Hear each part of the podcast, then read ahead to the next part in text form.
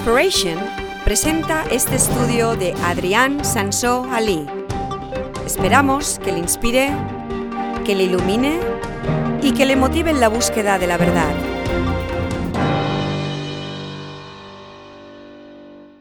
Hoy voy a hablar acerca de los caballos. Quiero hablar de caballos hoy. ¿Quién le gustan los caballos? Sé que a ellos les gustan los caballos. ¿Quién más? Ah, es verdad, tiene un caballo en el... Algo que le pasa a las mujeres es que les gustan los caballos. Algunos hombres también, pero ¿hay alguna mujer aquí que no le gustan los caballos? No, ¿ves? A ver, yo creo que todas las mujeres les gustan los caballos. Mira, este es de hace un par de días. Es Sandy en un caballo, y está Chrissy. Es que a, Sandy le encantan los caballos también. Y a mi hija, por supuesto, también. Y están hace un par de días. A mi niña le encantan los caballos. Quiere un pony, como todas las niñas. Todos quieren un pony.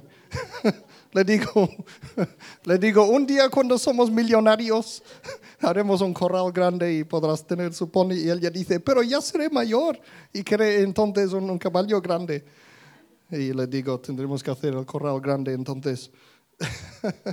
los caballos son bonitos. Yo, yo, yo, yo reconozco que los caballos son bonitos.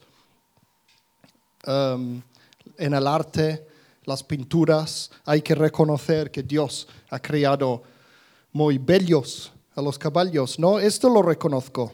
Pero nunca me ha llamado la atención tener uno, a pesar de que cuando era joven mi familia también tenía caballos. Yo vivía de joven con al, menos tres caballos durante algunos años. Mi padre tenía uno, Alex tenía uno y mi hermano pequeño Angelo también tenía uno. Y, de hecho Angelo era campeón de las carreras de caballos en Villafranca. Era el campeón y tenía 14 años por allí, algo por allí. Pero mis otros hermanos y yo no nos interesaron mucho. Y eh, en parte es porque parecía que yo no les caía bien a los caballos. y como consecuencia, ellos a mí tampoco. Los pocos veces que intenté montar en caballo, no me fue muy bien. Por ejemplo, voy así y el caballo va así, justo debajo de los árboles, para que las brancas me tiran. Parecía que siempre lo hacían a propósito, sea donde iban, siempre iban para los árboles. Y recuerdo un, uh, algo gracioso que nos pasó. Uh, yo tenía unos 19 o 20 años, hace años atrás ya, y fuimos como familia de excursión a, Sacoma o Calamellor, allí donde había caballos para montar para los turistas. Y fuimos con unos amigos ingleses, uh, éramos un grupo de unos 10 caballos andando por allí. Y el jefe de la excursión dio los caballos más mansos a las chicas inglesas, a mi madre, a la madre de ellas y a mis hermanos pequeños, aunque eran expertos en, caballos. Alex y Angelo eran expertos y eran mis hermanos pequeños. Como eran pequeños, ah, sí, los caballos mansos para ellos. Yo parecía un chico más grande, entonces eh, aparentemente lo que descubrí yo, mi caballo no era tan manso. Y justo en medio de la colina, de repente y sin ningún aviso el caballo se sentó en el suelo. Yo me quité muy rápidamente del caballo porque sospechaba que iba a hacer algo y, es verdad, el, caballo se giró así en el suelo, pero rápidamente podría haberme aplastado, me, podría haber matado. Entonces me quité muy, muy rápidamente, justo a tiempo, para que el caballo da la vuelta, se puso de pie enseguida que supo que ya no estaba yo encima y ¡wuf! se fue corriendo como un, loco. ¿Cómo se llama? ¿Cabal, ¿Cabalgan? ¿Cómo se dice? Galopeando, sí. Hacia la playa que estaba lleno de turistas. Y entonces el, el, el jefe de excursión rápidamente se fue corriendo detrás y justo cogió el caballo a tiempo antes de entrar en la playa. Entonces podría haber, haber sido un, un, desastre enorme, entonces, un desastre. Entonces hoy lo que quiero hablaros es cómo domar los caballos. Realmente Estamos en la serie de tus emociones. Sabéis que hace unos, unas semanas atrás empecé una serie acerca de tus emociones y hoy quiero contaros el gran secreto de cómo domar las emociones. Ahí veis también un caballo tirando a alguien al suelo. y ya dije en, en la parte 1 que las emociones a veces son como los caballos y, y de hecho para mí es, un, es una analogía perfecto. Un caballo son como tus emociones. Y hemos dicho la otra vez que cuando un cristiano no crece espiritualmente, muchas veces el problema no es espiritual, es emocional. Y una persona no puede ser espiritualmente maduro, pero emocionalmente inmaduro, porque la salud emocional y la, y la madurez espiritual son inseparables. Ya dije la otra vez también que la inmadurez emocional es un epidémico en nuestra sociedad, epidemia. Y uh, esto no ocurría en los antiguos tiempos. La, la, vida en los antiguos tiempos era duro. No existía este concepto absurdo de ser políticamente correcto, de que tenemos que tener cuidado por lo que decimos porque la gente se van a ofender, no herir las emociones. Entonces, la sociedad te enseña a ser muy inteligente de la cabeza. Sabemos muchas cosas y, vamos a la escuela, a las universidades y todo para aprender muchas cosas. Y sin embargo, nos enseñan a ser bebés en el sentido emocional. Es una epi epidemia en nuestra sociedad, una epidemia. Entonces, una cosa que, nos, que, que dije eh, muy importante la otra vez que quiero volver a decir hoy, primero de todo, es que Dios nunca nos creó para ser esclavos de nuestras emociones, aunque en esta sociedad la, la gente da por sentado de que somos esclavos de nuestras emociones.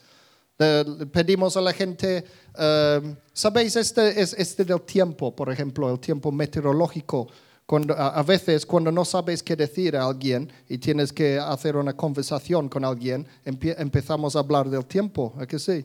Decimos, ah, qué frío que hace hoy, ¿eh? Y, oh, oh, qué calor, cuánta lluvia y o viento, lo que sea. Eh, tú y yo juntos ante el tiempo. Siempre hablamos en el sentido negativo. Y uh, os dais cuenta que, que hacemos lo mismo para nuestras emociones. ¿Qué es lo primero que decimos a la gente cuando, cuando les vemos? ¿Cómo estás? ¿A que sí? ¿Cómo estás? Y, uh, y, normalmente por ser respetuosos siempre decimos bien, aunque normalmente no estamos bien. Bien, bueno, bien, más o menos, tirando, sobreviviendo, etcétera, etcétera. Y estamos hablando de nuestras emociones. Entonces Dios nunca nos creó para ser esclavos de nuestras emociones, como si fuera el tiempo meteorológico. Y la otra cosa es que, según la Biblia, nosotros mismos somos los últimos responsables de nuestras emociones.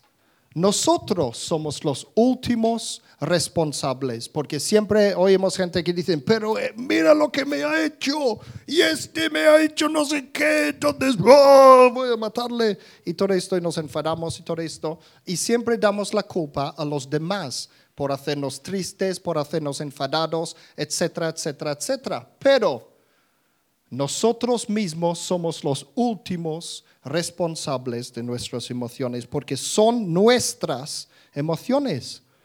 Y eso no significa que estoy pecando si me entra alguna emoción negativa. No significa necesariamente que estoy pecando, pero sí que significa que no puedo dar la culpa a los demás por mis sentimientos. Mis emociones son míos y yo tengo que asumir la responsabilidad por ellos. En ningún lugar de la Biblia insinúa que las emociones nos tienen que dominar la vida, siempre están en segundo plano. Y Dios nos manda a nosotros mandar a nuestras emociones. Y hemos visto un par de ejemplos la otra vez de, de, mandamientos en la Biblia que hablan directamente acerca de las emociones. Entonces hoy quiero hablar acerca de cómo domar las emociones. Sabéis que solo tuve que convivir con los caballos durante unos pocos años, pero he tenido que convivir con mis emociones toda la vida. Tienes que aprender a convivir contigo mismo. Eso es lo más importante que tenemos que hacer en la vida. Aprender a convivir contigo mismo.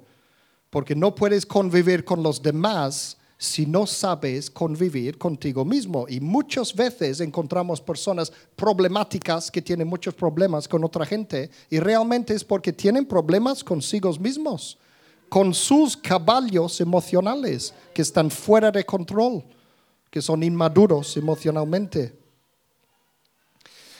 Y eh, ya mencioné la otra vez también, imagina que estás aquí de pie y tus emociones son a tu lado no son tú mismo. Mis emociones no soy yo. Son mis emociones, pero no soy yo. Son dos cosas diferentes. Y realmente eh, tener emociones es como tener un caballo invisible a tu lado siempre, en toda la vida, allí donde vas. Tienes tu caballo invisible al lado, tus emociones. Y mi pregunta es, ¿quién conduce en tu vida. ¿Quién lleva a quién? ¿Tú llevas al caballo o el caballo te lleva a ti? O sea, incluso si montas en el caballo, el caballo va a donde tú quieres ir o el caballo va a donde el caballo quiere ir. Esta es la cuestión. Y, uh, y, ya dije la otra vez también, y tengo que repetirlo aquí porque es muy importante que no se trata de suprimir las emociones. Cuando estamos hablando de domar las emociones o controlarlos o dirigirlos, no estamos hablando de suprimir las emociones. Porque si en tierras vivas tus emociones volverán más tarde en formas más feas y tendrás grandes problemas en la vida. Si en tierras vivas tus emociones volverán más tarde en formas más feas. Entonces, domar las emociones es otra cosa, no es suprimirlos, es guiarlos hacia donde tienen que ir. Sabéis que si tu caballo es salvaje, puede hacer muchísimo daño a ti y a los demás a tu alrededor. Sabéis que una patada de un caballo te puede matar, ¿no? Ese lo tenía siempre muy presente cuando estaba con los caballos. Conocéis a Juan de Vilafranca, el, que anda cojo, que, viene aquí unos meses, unos meses no, y unos meses sí. Pues, eh, ¿sabéis por qué anda así? ¿Sabéis por qué es cojo? Yo me acuerdo. Sí, un caballo se cayó, él, él se chocó con su coche con un caballo, un caballo que estaba, eh, había escapado por la noche, estaba corriendo en la carretera y su coche chocó con el caballo. El caballo cayó encima del coche, aplastó el coche, él se quedó en coma, luego en silla de ruedas, medio eh, sin saber nada durante mucho tiempo. Entonces yo me acuerdo bien de eso porque era muy amigo de mi hermano grande y recuerdo las noticias cuando oímos estas noticias y estaba perfectamente de salud antes y un caballo le aplastó básicamente en su coche. Entonces esta es la fuerza que tiene un caballo, el peso que tiene. Eh, ya, os digo, me doy gracias a Dios de que pude saltar de aquel caballo aquella vez cuando dio la vuelta. Entonces, eh, es, importante saber que si tienes un, un caballo bien domesticado, su fuerza y su poder es lo mismo que antes, no es menos. El caballo no vuelve más, más débil. ¿A que no? Es el mismo caballo. Bueno, aquí hay otro ejemplo de un caballo tirando a alguien. hay gente que vive en sus vidas así. Es verdad. hay personas que viven sus vidas así. Este es, estos son sus emociones y ellos están intentando dirigir sus emociones y los tiran por los aires. Aquí hay otro ejemplo, esos son de los rodeos en, Estados Unidos, muy famosos en Texas. A Sandy le encantan, por supuesto. Pero mira, Mira esto, puede hacer mucho daño, pero si estará de tu lado, si, si, si tú le domas, entonces es el mismo caballo con la misma fuerza, pero ya anda a tu, a tu lado como si fuera tu amigo, así como en esta foto, por ejemplo. Y luego, si todavía les domas mejor a tus emociones, acabarás así.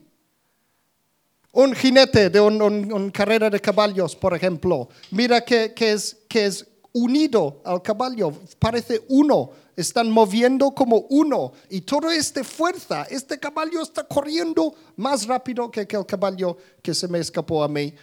Y sin embargo es bien domado. ¿Lo veis? Su fuerza y su poder es lo mismo es lo mismo, pero el caballo ahora es domado, ahora está a tu servicio, ahora su fuerza está a tu servicio. Y es una clave importante porque la gente piensa que si tienes tus emociones domadas, entonces volverás soso, sin la chispa de la vida. ¿A que sí? A veces tenemos esta idea, él tiene sus, sus emociones muy bajo control, entonces, hola, mira qué feliz estoy. Dice, ¿no has sentido gozo en tu vida? Dice, sí, mira mi cara de gozo. no estamos hablando de esto. Como veis, un caballo bien domado puede ser, eh, bueno, una cosa potente, ¿no? Y entonces es al contrario de esto. Podrás vivir y sentir la vida mucho mejor que antes llorar con los que lloran, reír con los que ríen y disfrutar de la vida al máximo porque tienes tus emociones bajo tu control. Vamos a ver un momento cómo era Jesús. Por supuesto, sabemos que Jesús era el humano perfecto en el, sentido de, de, su personalidad ¿no? y todo esto. ¿Os recordáis cuál es el versículo más corto de la Biblia? ¿Quién lo conoce? Jesús lloró, sí. Juan 11, versículo 35. Qué maravilloso. Jesús lloró. Y muchas veces podemos decir, ¿y qué? ¿Y qué? ¿Habéis mirado el contexto de este versículo más corto de la Biblia? ¿Por qué lloró Jesús?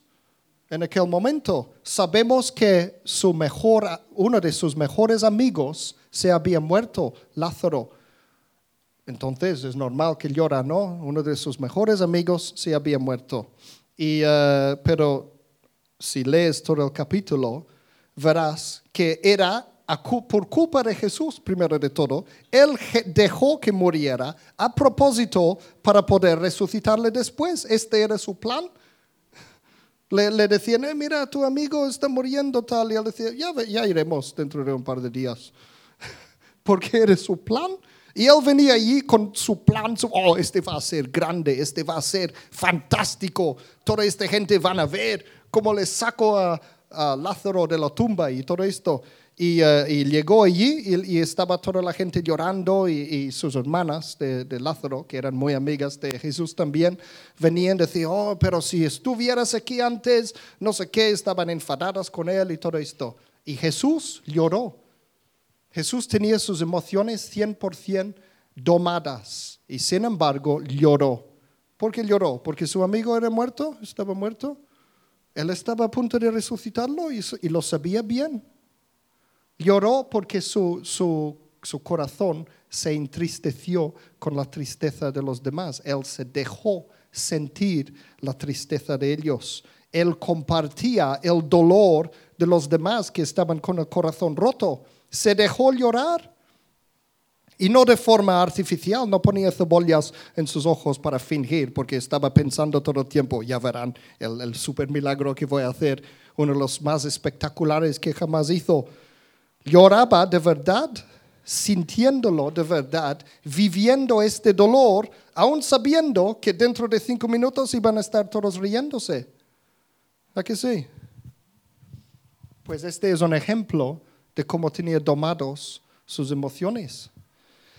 Leemos en Isaías 53, versículo 3, este, este, ¿cómo se llama? Una de esas profecías acerca de Jesús. Y dice, despreciado y rechazado por los hombres, varón de dolores, hecho para el sufrimiento. Todos evitaban mirarlo, fue despreciado y no lo estimamos. Qué terrible, hecho para el sufrimiento. En esta profecía está diciendo que Jesús conocía el dolor, conocía el sufrimiento, tanto físico como emocional. Y sin embargo, leemos otra cosa curiosa en Hebreos capítulo 1 y versículo 9, también hablando de, de Jesús. Dice, has amado la justicia y odiado la maldad. Por eso Dios, tu Dios, te ha ungido con aceite de alegría, exaltándote por encima de tus compañeros. Aceite de alegría. Entonces Jesús también era una persona alegre. Y sabemos, si pensamos, eh, y eso es algo que tengo muchas veces en contra de las películas acerca de Jesús, cuando le, ves tan eh, serio, ¿no? Siempre le ves tan serio, tan serio, tan serio. Y, eh, pero aquí dice que tenía aceite de alegría. Y sabéis que los, los Jesús estaba lleno del Espíritu Santo. ¿Y qué son los frutos del Espíritu Santo? Uno es el gozo, en donde sabemos que Jesús tenía gozo en su vida. Siempre, o casi, casi siempre, tenía gozo. Y eh, hay una película acerca de Jesús que se llama Mateo. Es, es, eh, es, es, el libro de Mateo, palabra por palabra. Y me encanta esta este película. Está hecho con bajo presupuesto, no hay grandes efectos especiales ni nada. Pero el, el, el actor Bruce Marchiano, que hace de Jesús en esta película, es mi favorito actor de, de Jesús. Porque es un Jesús feliz que se ríe y se bromea con la gente y todo esto. Y, y es 100% palabra por palabra el libro de Mateo. Os lo recomiendo. Pues, mira, este Hebreos 1.9 no, no parece una contradicción al anterior, al Isaías 53. Uno dice, una escritura dice que conoce el sufrimiento y el otro dice que tiene ungido el aceite de alegría. Y la gente a veces piensa, no, esta es una contradicción, pero no es ninguna contradicción. Jesús vivía la vida en plenitud, vivía sus emociones, a pesar de que los tenía bien domados. ¿Veis la diferencia? Es el, puedes tenerlo, es como esto lo que hemos visto, jinete, la jinete, eh, en, en caballo corriendo, ¿cómo se dice? Corriendo súper rápido galope, galopeando. Sí. Es un disfrute, me dicen la gente que es un disfrute esto, que sí. Yo una vez sí galopé, porque muchos años más tarde, eh, como 20 años más tarde, dije, tendré que hacerme amigo de los caballos. Y me hice amigo de los caballos y fue galopeando en caballo. Y, es verdad, era un disfrute, aunque estaba muriendo de miedo también a la vez. Pero lo, conseguí, lo conseguí. Jesús tenía sus emociones bien domadas. Mira, eh, aquí hay uno de estos uno de estos mandamientos que tiene que ver con las emociones. Está en Efesios capítulo 4, versículo 26. Dice, si os enojáis, no pequéis. No dejéis que el sol se ponga estando aún enojados. Nota que dice, si os enojáis. Entonces, no es el pecado, no es el enojamiento mismo sino cómo hacemos con el enojamiento, cómo lo tratamos. ¿Veis? Dice, no dejéis que el sol se ponga estando enojados. Entonces aquí está insinuando que no podemos controlar esto, el enojo que viene sobre ti, pero luego dice que sí que podemos procesarlo, tratar con ello de forma que se va. O sea, está diciendo las dos cosas a la vez casi, ¿lo veis? Pero el, veis que el, pecado no es el mismo sentimiento, sino qué hacemos con el sentimiento. ¿Lo veis? Y lo, lo podemos, este es lo que podemos sacar de esa escritura. Y sabéis que hasta Dios se enojó muchas veces y con mucho ira. Especialmente leemos esto en la historia de Israel en el Antiguo Testamento. Y, eh, eh, y, siempre, sin embargo, eran situaciones controladas. Vamos a mirar un, eh, una escritura curiosa en Deuteronomio 31. Deuteronomio 31, versículos 16 a 17. Este es justo antes de que Moisés murió. Y dice, es hablando de Dios, le dijo a Moisés, tú irás a descansar con tus antepasados y muy pronto esta gente me será infiel con los dioses extraños del territorio al que van a entrar. Me rechazarán y quebrantarán el pacto que hice con ellos. Cuando esto haya sucedido, se encenderá mi ira contra ellos y los abandonaré ocultaré mi rostro y serán presa fácil. Entonces les sobrevendrán muchos desastres y adversidades y se preguntarán, ¿no es verdad que todos esos desastres nos han sobrevenido porque nuestro Dios ya no está con nosotros? Esta es una profecía que se cumplía en pequeñas partes una y otra vez en la historia de Israel. Y luego, 800 años después de esto, se cumplió de gran manera en lo que yo llamo el, el, divorcio entre Dios y Israel. Él se enfadó tanto que ya... Pero luego hablaremos un poco de esto. Pero lo que quiero mostraros es, mira, Dios dice, cuando es, Él sabe primero de todo, Normalmente cuando nos enfadamos es, por sorpresa, ¿no? Porque alguien hace algo mal y dice, ¿cómo puedes haber hecho esto? Y nos enfadamos. Y Dios hizo lo mismo. Pero Dios sabía que iban a hacerlo. Dios sabía perfectamente. Y dice, y no se enfada porque sabe que va a pasar. Dice, oh, es verdad, veo en el futuro que van a hacer esto, entonces me enfado. No, no estaba enfadado en aquel momento. Él decía, cuando pase esto lo que va a pasar, luego me voy a enfadar. Pues él sabía que, se iba a enfadar. Eso es como a veces tengo que decir a mi niña, mira, si haces esto, me voy a enfadar. me voy a enfadar. y es curioso porque cuando mis hijos eran pequeños, yo tenía, yo tenía que aprender a fingir que estaba enfadado, porque cuando eran muy pequeños hacían cosas malos, pero, pero eran graciosos a la vez. Y, a veces me ría, pero no podían ver que estaba riéndome porque habían hecho algo malo. Entonces tenía que fingir que estaba enfadado y decía, oh, estoy enfadado. Ah, y, y aprendí, es, es, una de las maneras que tenía que aprender a, a hacer esto. Pues bien, eso es lo que hace Dios. Dios tiene su enfado bajo control y Él decide igualmente enfadarse. Entonces, entonces os dais cuenta, ¿no? No, no es ningún, no es ningún sorpresa. ¿Os acordáis de Adán y Eva en el jardín de Edén? Y dice, ¿qué habéis hecho? No sé qué. Como si se sorprendiera. ¿Cómo, cómo que iba a sorprenderse? No es una sorpresa para Dios. Nuestros pecados no le sorprenden.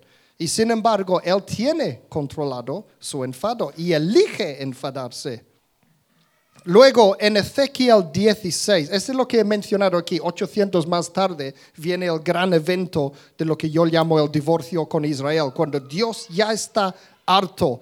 Ezequiel capítulo 19, 16 digo, Ezequiel 16 es el capítulo en la Biblia para mí donde más se enfada Dios y más Dios está derroto el corazón más emociones de Dios vemos en este capítulo que en ninguna otra parte de la Biblia. Es fuerte. Y además, si estudias lo que dice en hebreo, además, es fuertísimo, mucho más que nuestras Biblias. Nuestras Biblias, su lenguaje y todo está más, uh, ¿cómo se llama? Más suavecidos en las traducciones, pero diciendo palabrotas, cosas de, de, de, bueno, ni, ni, ni puedo decir cosas terribles.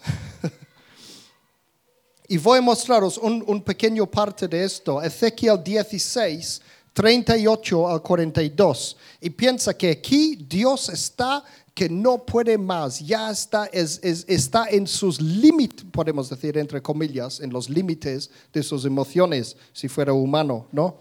Ezequiel 16, 38, 42. Miren lo que dice, está enfadadísimo ya, ya él no va más con su mujer, Israel.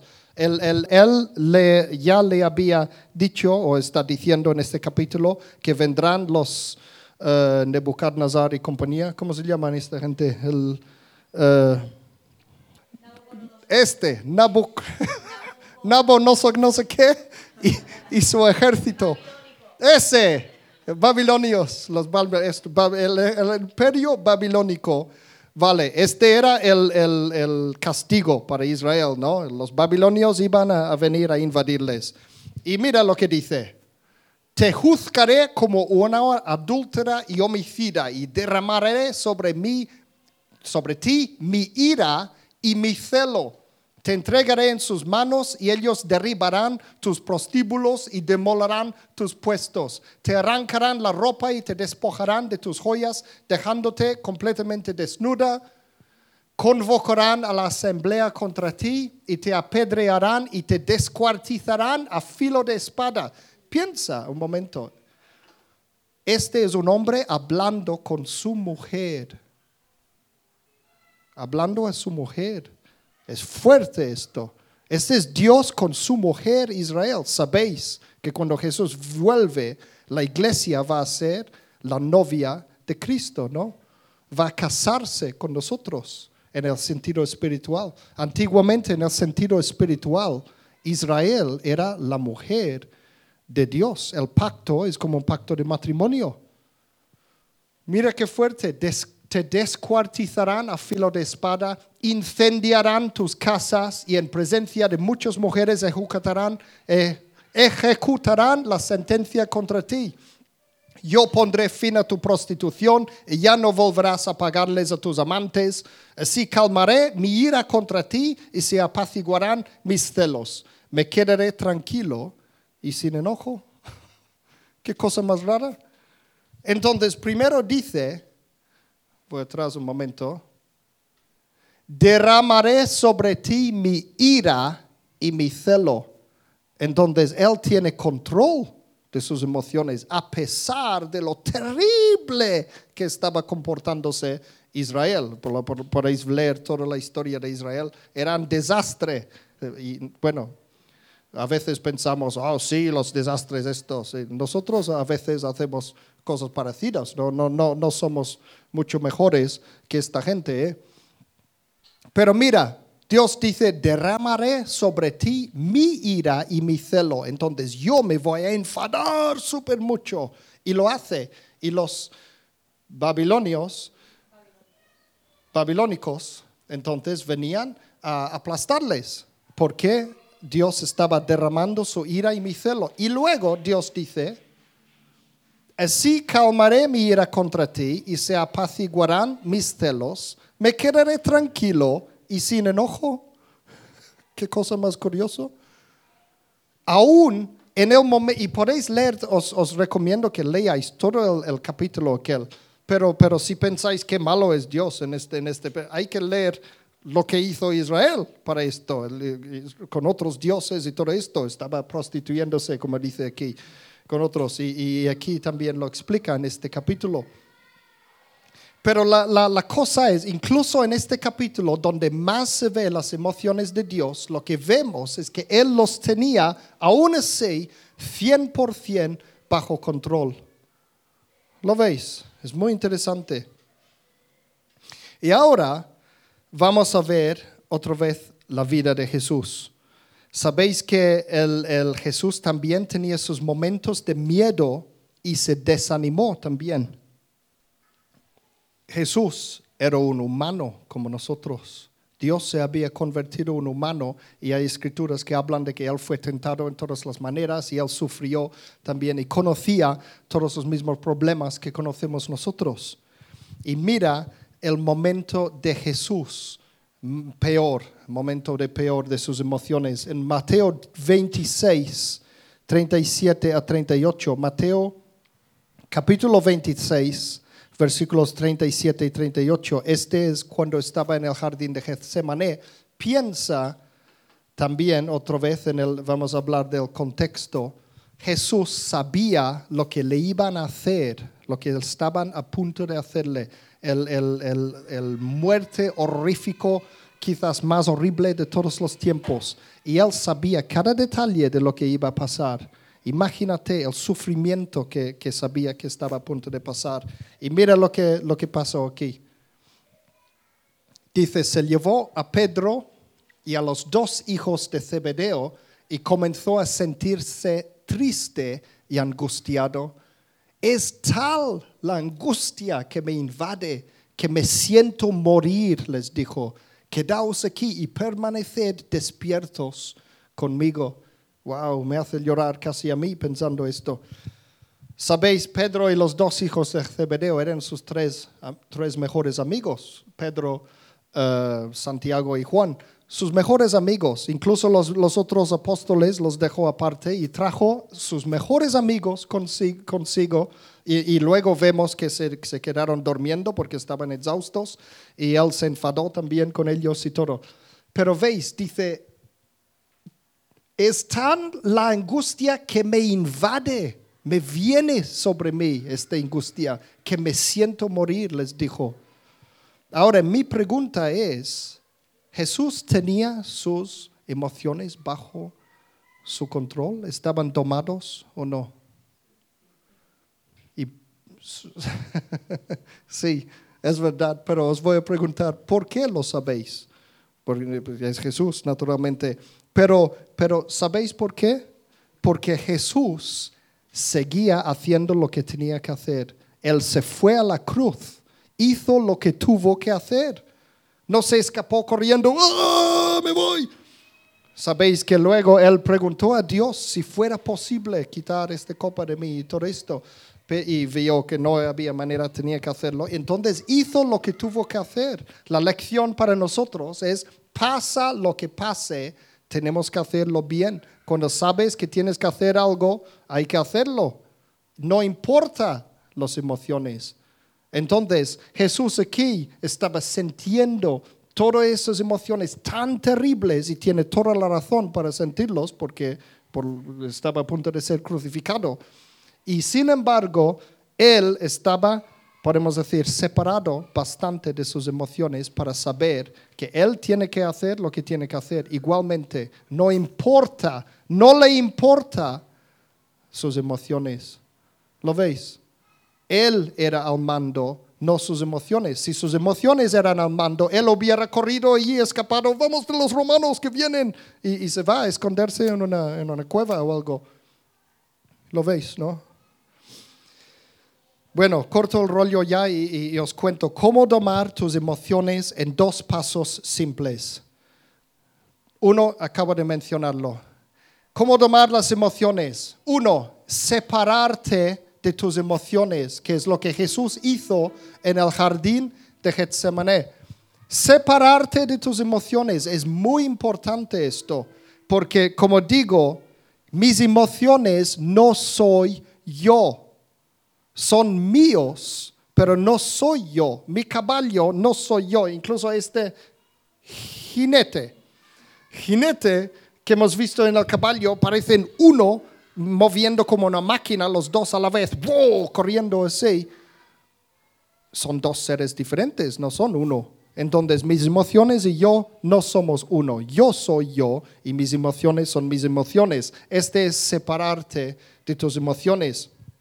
Voy a mostraros algo. Los animales son reactivos.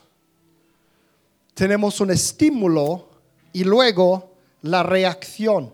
Y hay muchas personas que son así como los animales.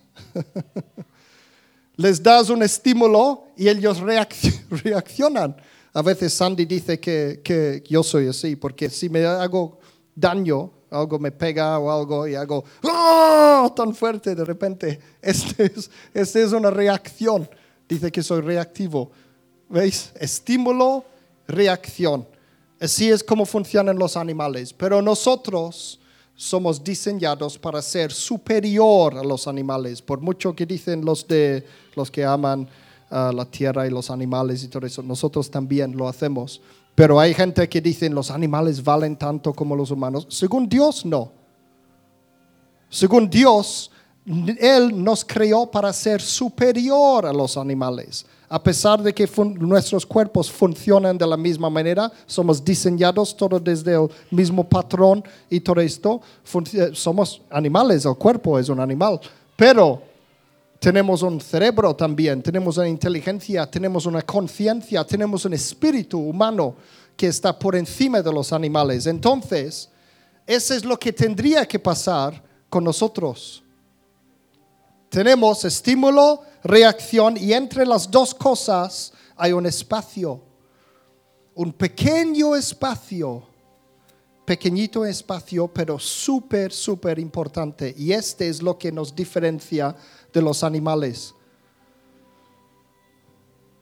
Los animales tienen estímulo y luego reacción, nosotros estímulo, espacio y reacción. Y este, la grandeza de este espacio lo controlamos nosotros. Y como digo, hay mucha gente que, que parece que no tienen este espacio, pero Dios nos diseñó con este espacio, con la, con la, la, la, la posibilidad de pensar antes de hablar, por ejemplo. Tenemos esta función, podemos pensar antes de hablar, para no meter la pata. Podemos, podemos elegir nuestra reacción.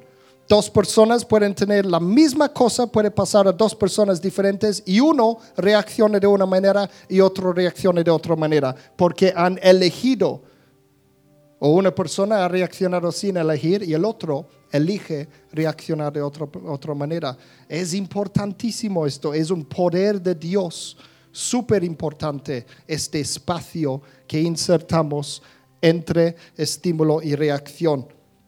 Y por eso entonces, el, el, eh, el- si, si- si- si aplicamos la la analogía, ¿cómo se dice? Analogía si aplicamos la analogía de los caballos, podemos decir es como ponerle un corral alrededor del caballo. Y así el caballo puede saltar y puede correr y puede hacer lo que quiera, pero siempre dentro de este corral. Entonces le pones los límites a tus emociones.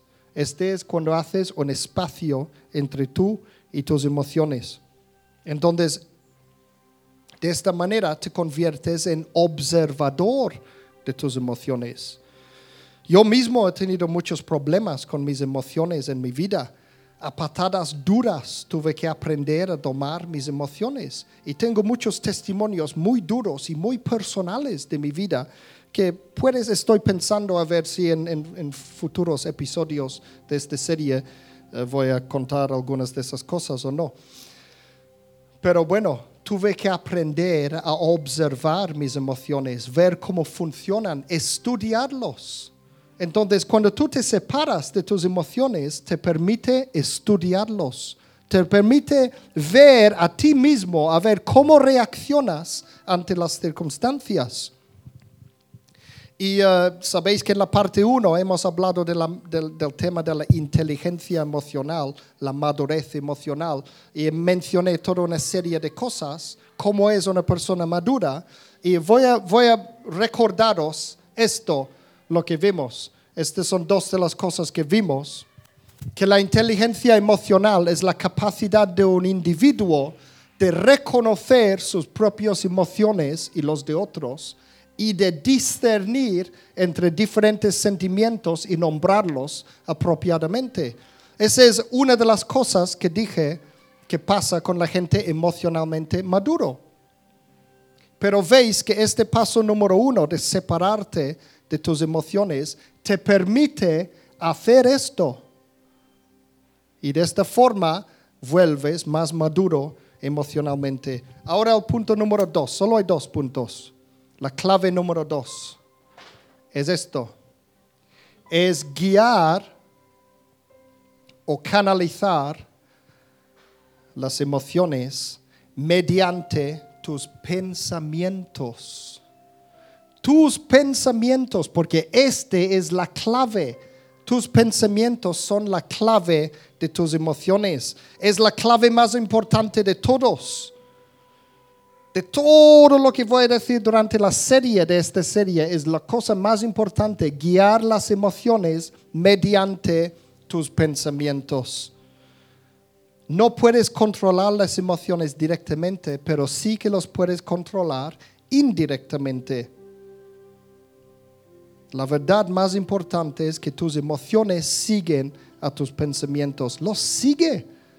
El, otro día estuve mirando un dibujo animado de alguna tontería en, que estaba mirando mi niña en la tele y, lo vi. Había un mono ahí intentando eh, cazar unos conejos y no podía porque ellos corrían, saltaban por todas partes muy rápidamente. Luego se dio cuenta, voy a ponerle cebo y puso cebo.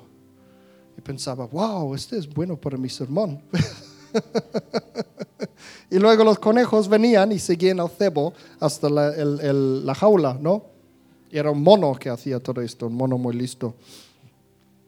Pero, pero es así, si tú quieres guiar las emociones, no puedes eh, cogerlo y, luchar con el caballo, te morirás con, a, patadas. Eh, lo que puedes hacer es guiar el caballo mediante los pensamientos. Si el otro era como poner un corral, entonces este es como poner riendas. Arnés. Sí, arnés o riendas. Bueno, lo, lo que sea. Sabéis lo que es, ¿no? Estas cosas para dirigir al caballo. Este es ponerlo, guiarlos mediante sus pensamientos. Así tendrás uno de estos para guiar al caballo. Mira, 2 de Corintios 10, versículo 5, es un mandamiento acerca de tus pensamientos. 2 de Corintios 10, versículo 5 dice, destruimos argumentos y toda altivez que se levanta contra el conocimiento de Dios y llevamos cautivo todo pensamiento para que se someta a Cristo. Entonces, según la Biblia, podemos controlar indirectamente las emociones, pero podemos controlar directamente los pensamientos. Y las emociones siguen a los pensamientos. Y por eso Dios nos dice que tenemos que controlar nuestros pensamientos. Ya sé que alguno puede decir, ¿y qué pasa con las hormonas? Estos controlan mis sentimientos, no mis pensamientos. Todo esto de los imbalances hormonales, el síndrome premenstrual, tú no sabes cómo es ser una mujer, me pueden decir. es verdad que tu estado físico, tu cuerpo, afecta a tus emociones. Muchas cosas afectan a tus emociones, no solo tus sentimientos. Pero os voy a decir que lo que más afecta tus emociones son tus pensamientos. Imagínate que estás en tu peor momento del mes. Para las mujeres es un poco antes de la regla, para los hombres, según las mujeres, es todo el mes. Pero estás en el peor momento del mes, te sientes terrible, tanto físicamente como emocionalmente. Y de repente una llamada telefónica. Estás allí medio en la cama, no sé qué. Em, lo coges.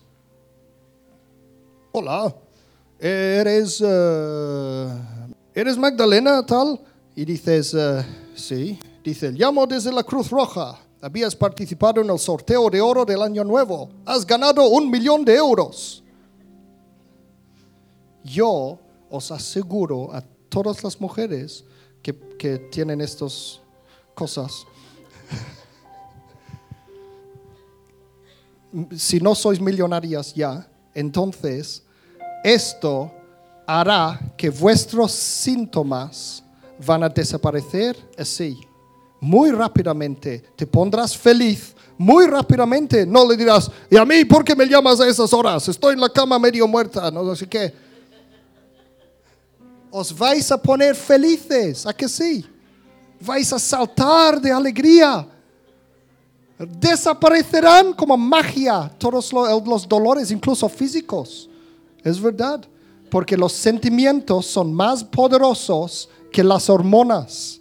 Los, los, los pensamientos, digo, los pensamientos.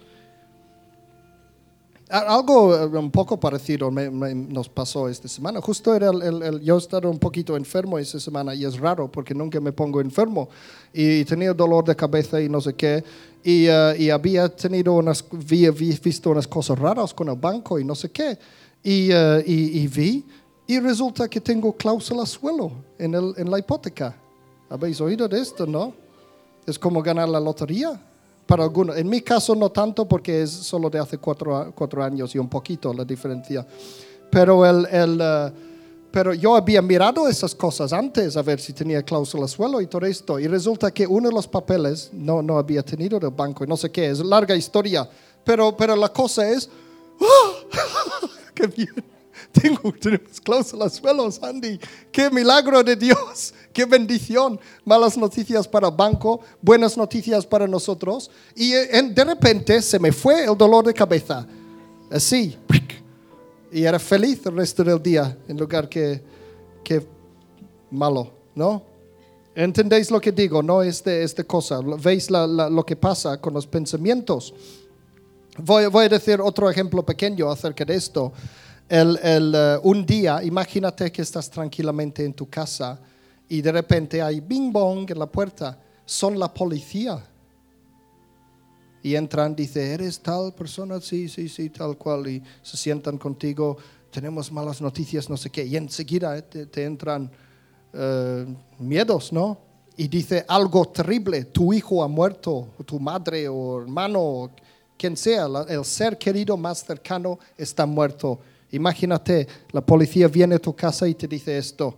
No importa si estabas súper feliz antes, no importa que si estabas riéndote y todo esto, en este momento vas a sentir terrible. ¿A que sí? Te invadirán todo tipo de emociones horribles y todo esto y todo mal. ¿Por qué? Porque tienes un sentimiento. Mi tal ha muerto. Se ha muerto tal. Entonces, este pensamiento cambia totalmente los, los sentimientos. En un instante. Y luego estás allí llorando, "Oh, qué terrible, qué terrible, no sé qué, lo que sea. Y luego el, el policía tiene una llamada, ring, ring, dice, sí, un momento, por favor. Y va aquí, sí, sí, oh, vale, vale, vale, sí. Y viene dice, lo siento, hemos equivocado de casa. ¿Qué otras emociones entrarían? Matas al policía, su- super alivio, oh, gracias a Dios. ¿A que sí? El pensamiento ha cambiado. Solo una frase te dice una cosita, te cambia el pensamiento y tus emociones de un extremo para otro, rápidamente, ¡boom! ¿Veis? Estáis empezando a ver que los pensamientos controlan las emociones. Piensas una cosa, te haces triste, te hace feliz, lo que sea. Entonces no puedes controlar directamente al caballo. No puedes mover sus piernas para él, pero puedes mover las riendas. ¿A que sí? Estos son los pensamientos. Tú controlas tus emociones mediante tus pensamientos. Entonces, eh, Um, sí, son estos, ¿veis? Punto número uno, separarte de tus emociones para poder observarlos, separarte de ellos. No son tú. Y tú haz lo que tengas que hacer. Igualmente, pon este espacio entre, entre el- um, la causa y el efecto, ¿no? Pones ese espacio. Y segundo, guiarlos mediante tus pensamientos. Sabéis que un caballo es completamente controlado por su cabeza, ¿no? Si va corriendo como un loco, si le giras la cabeza a la izquierda, tiene que ir a la izquierda. A mí me dijeron esto cuando aprendí a galopear por fin, hace unos años atrás. Dice, si te va al caballo y tú estás encima, tira de un lado solamente y, tendrá que ir en círculos al menos. es, es controlado por su cabeza. Si un caballo está tumbado en el suelo y no quieres que se levante, ¿qué hay que hacer? Siéntate, ¿sí? Pero lo que tendría que haber hecho, no sabía esto entonces, sentarme en su cabeza y así no puede levantarse. No lo he hecho, sí, ya lo sé, pobrecitos. No, nunca he sentado en, en la cabeza de un caballo, pero dicen que si lo haces no se levanta. No puede levantarse porque tiene que poner, levantar primero la cabeza. Allí donde va la cabeza del caballo, sigue el caballo. Y de esta manera, no, nuestras emociones siguen a nuestra cabeza, lo que está en la cabeza. Entonces, eh, aquí incluso lo dice en Santiago 3, ese es, curioso. Santiago 3, versículo 3, dice, cuando ponemos freno en la boca de los caballos para que nos obedezcan, podemos controlar todo el animal. ¿A sí? Lo dice en la Biblia, incluso. Entonces, si quieres controlar a tu animal, a tus emociones, en la parte animal de ti, usa la cabeza, la cabeza. si estás deprimido, muchas veces nos deprimimos y no tendría que ser así si somos cristianos. Si estás deprimido, yo pu- puedo preguntarte, ¿en qué has estado pensando recientemente? Porque tus pensamientos han causado esta deprimición, de- ¿cómo se dice? Deprimición. Sí. Yo a veces me deprimo también, pero nadie sabe. No me habéis notado deprimido alguna vez, ¿no? Y a veces me, me, me he deprimido. Solo Sandy lo sabe, porque le digo, estoy deprimido. Mi caballo está deprimido y oh, no sé qué, me voy a morir y no sé qué. Solo se lo digo a Sandy, pero na- nadie más, porque yo me separo de, de esto. Y cada vez que me siento deprimido, sé perfectamente por qué estoy deprimido. Miro, a ver, ¿qué he pensado reciente? Miro mis pensamientos de los últimos días y miro que he estado preocupado, he estado sintiendo demasiadas cosas encima, demasiado trabajo, estrés, no sé qué, no sé cuánto, cuánto. Y por eso estoy deprimido. O incluso habré pensado cosas malas, porque también los pecados causan depresión también. Mira, por eso dice, casi estoy terminado ya, por eso lo dice en Colosenses capítulo 3, versículo 2, un mandamiento para nosotros, concentrad vuestra atención en las cosas de arriba, no en las de la tierra. ¿Por qué? Porque estaremos deprimidos si miramos las cosas de la tierra. Concentrad las cosas en las cosas de arriba, en el maravilloso futuro que tenemos, en el reino de Dios seremos, que, bueno, esta es otra historia, pero bueno, segundo de Timoteo, versículo, capítulo 2, versículo 8. Segundo de Timoteo 2, 8, dice, no dejes de recordar a Jesucristo, tenerlo en la mente. Siempre hablan de fijar nuestras mentes en la meta, ese lo decía Pablo, ¿no? Fijar nuestras mentes en Jesucristo. Sabe- Sabes que si mantienes tu mente siempre en tu relación con Jesucristo, será imposible estar deprimido. No puedes estar en la presencia de Dios y estar deprimido. No puedes. Y yo también, como digo, yo también me deprimo a veces. No es para, para culpar a nadie por deprimirse, si no se deprimirán más todavía. Pero si estás siempre en la presencia de Dios, si le sientes a Dios, si le ves, estás fijado en Él, no puedes ser deprimido. Es imposible porque estarás pensando cosas buenas. Y una persona que piensa en cosas buenas no puede estar deprimido. Y en tu vida puedes llegar a tener momentos de tristeza y llorar por las cosas que te rodean, pero estas emociones serán pasajeros. Estas emociones terribles que vimos que tenía Jesús eran pasajeros. Hay otra escritura que no tengo aquí que dice, por la, el gozo que estaba puesto delante de él, él endureció la cruz. Él tenía que fijar luego su mente en lo que venía después.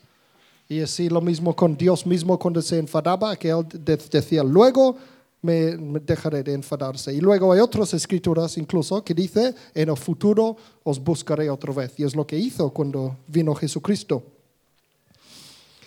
Pues eh, ya está. Hablaremos en, en- no sé si la próxima vez o la, otra vez, vamos a hablar más acerca de las emociones, eh, de, de las hormonas y el cuerpo, cómo afecta las emociones y al revés también. Pero en resumen, puede decir, respeta las emociones, obsérvalos, úsalos como si fuera un ter- termómetro. Por ejemplo, yo veo Mis emociones están tristes, estoy siendo triste. ¿Por qué? ¿Lo veis? Significa algo anda mal, he estado pensando algo no bueno, entonces tengo que analizar mi vida a ver por qué. Haz lo que tengas que hacer independientemente de tus emociones.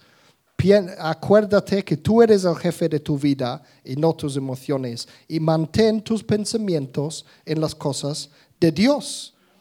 Y solo voy a terminar con una de mis escrituras favoritas, que es Filipenses capítulo 4, versículo 8 a 9. Este es una de mis escrituras favoritas. Este es la clave. Este es el secreto para ser feliz. Está aquí mismo en la Biblia. Dice, por último, hermanos, considerad bien todo lo verdadero, todo lo respetable, todo lo justo, todo lo puro, todo lo amable, todo lo digno de admiración. En fin, todo lo que sea excelente o merezca elogio. Y luego dice, y el Dios de paz estará con vosotros. ¿Qué significa? Tendréis paz. No ansiedad, no estrés, no nada de esto.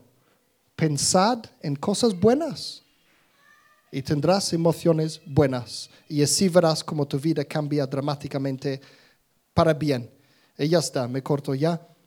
Que Dios os bendiga.